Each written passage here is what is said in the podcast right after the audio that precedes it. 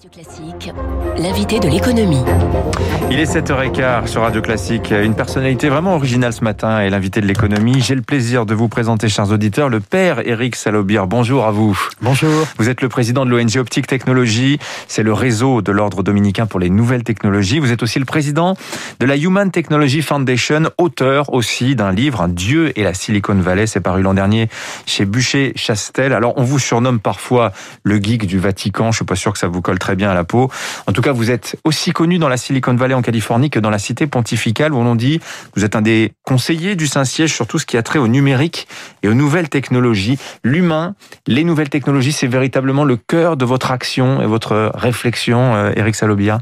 Alors c'est le cœur de mon action et à mon avis c'est quelque chose de capital parce que ces technologies elles, elles sont des productions de notre société de deux façons. D'un côté, on les produit collectivement et elles nous ressemblent, elles ressemblent à notre société, mais par ailleurs, à mesure qu'on les utilise, mhm. elles nous façonnent. Quelque part, on est un peu produit par nos propres produits. Si on rencontre quelqu'un sur Internet, sur une application, dans la vraie vie, si on travaille par Zoom ou en, en, en présentiel, on se rend compte que c'est pas du tout pareil, c'est pas les mêmes zones du cerveau qui sont activées. À un moment, ça nous transforme vraiment en profondeur dans notre humanité. Comprendre comment nous permet de savoir ce qu'on a envie de devenir. Qu'est-ce que vous faites concrètement avec euh, Optic Technology.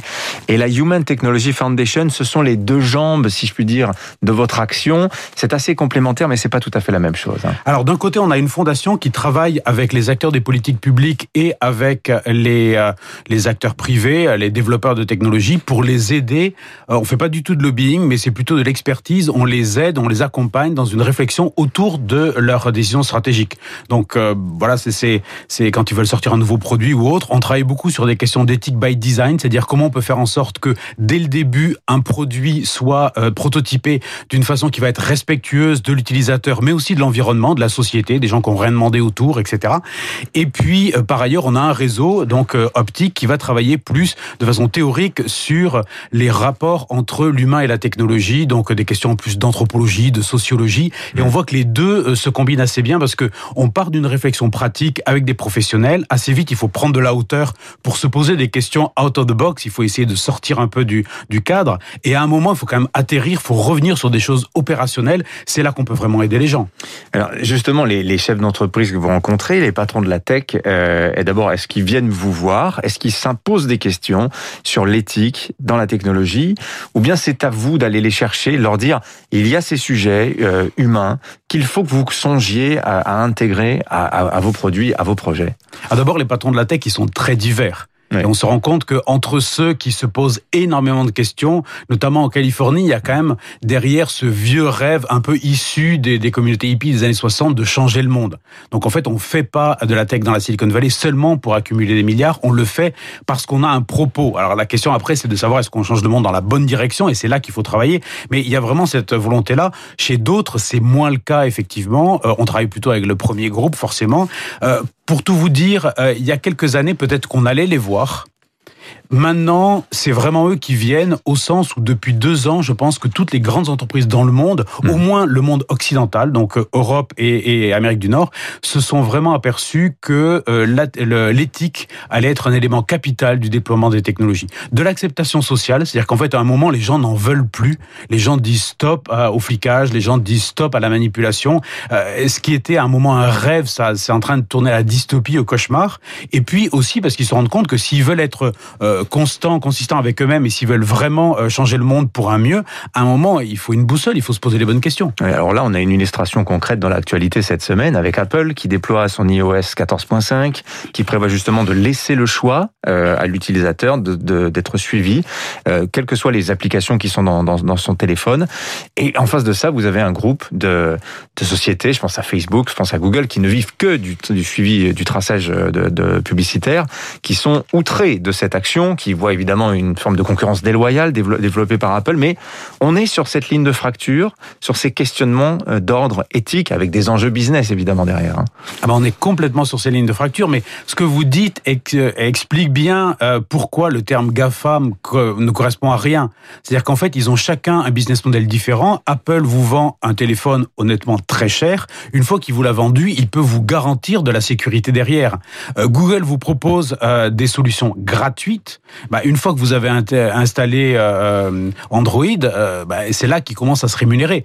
Donc en fait, peut-être que la question qui se pose, c'est celle du business model et derrière ce que les gens sont prêts à payer. Mmh. C'est-à-dire qu'en fait, moi, je, je, me dis aussi, enfin, c'est pas pour dédouaner ces entreprises-là, mais quand un, un, utilisateur veut ne rien payer, mais ne rien lâcher, enfin, à un moment, les entreprises doivent se rémunérer. Si vous n'êtes pas le client, vous êtes le produit. Mmh. Donc moi, je préfère être le client. Je préfère payer un petit peu pour ne pas être constamment fliqué et manipulé.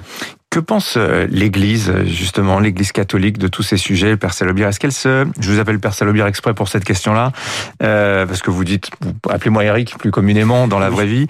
Euh, est-ce que justement euh, l'Église se positionne sur ces sujets-là? Est-ce qu'elle a l'ambition, comment dire, déployer une sorte de soft power sur ces questions-là, ces questions technologiques, alors que sur les questions industrielles, effectivement, ou sur la question du travail, on se rappelle de l'action très forte de l'Église à la fin du 19e siècle sur les questions de conditions de travail. Ce sont les nouveaux enjeux qui sont identifiés par l'Église aujourd'hui?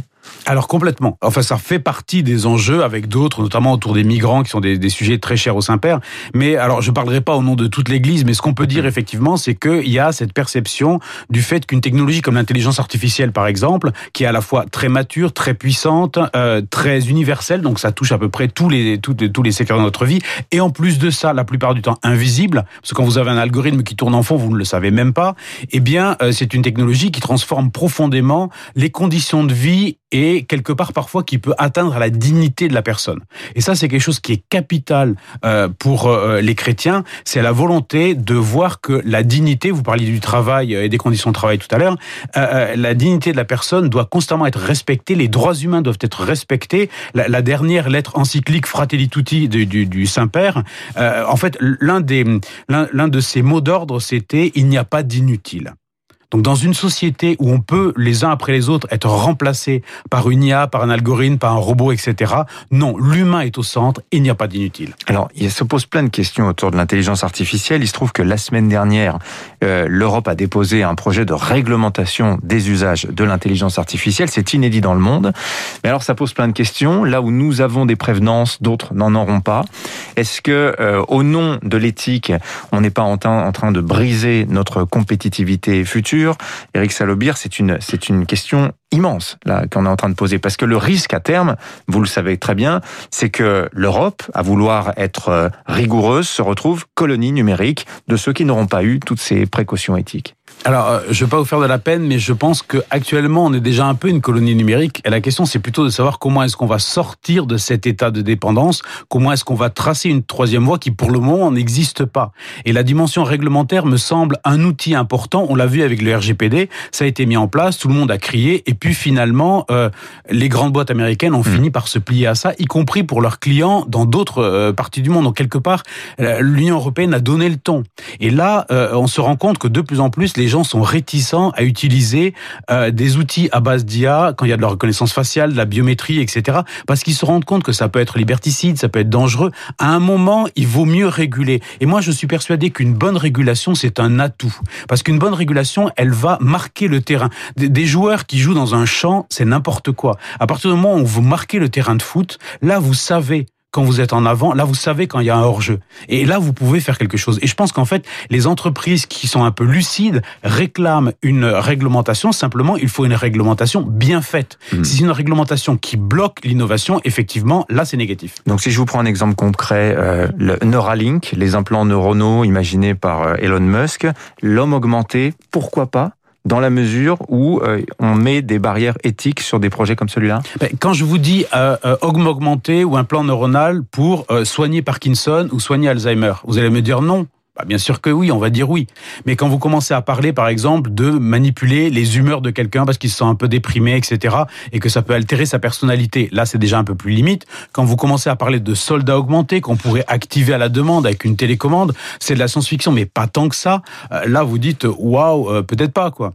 Et donc, en fait, on se rend compte que, en fait, le problème, c'est que souvent, on a tendance à faire de l'éthique au niveau de la technologie, c'est au niveau de son usage qu'il faut réfléchir, et c'est là, souvent, qu'on n'est pas assez présent. Je vous parlais d'éthique by design, c'est ça. Se placer au carrefour pour vraiment transformer l'usage.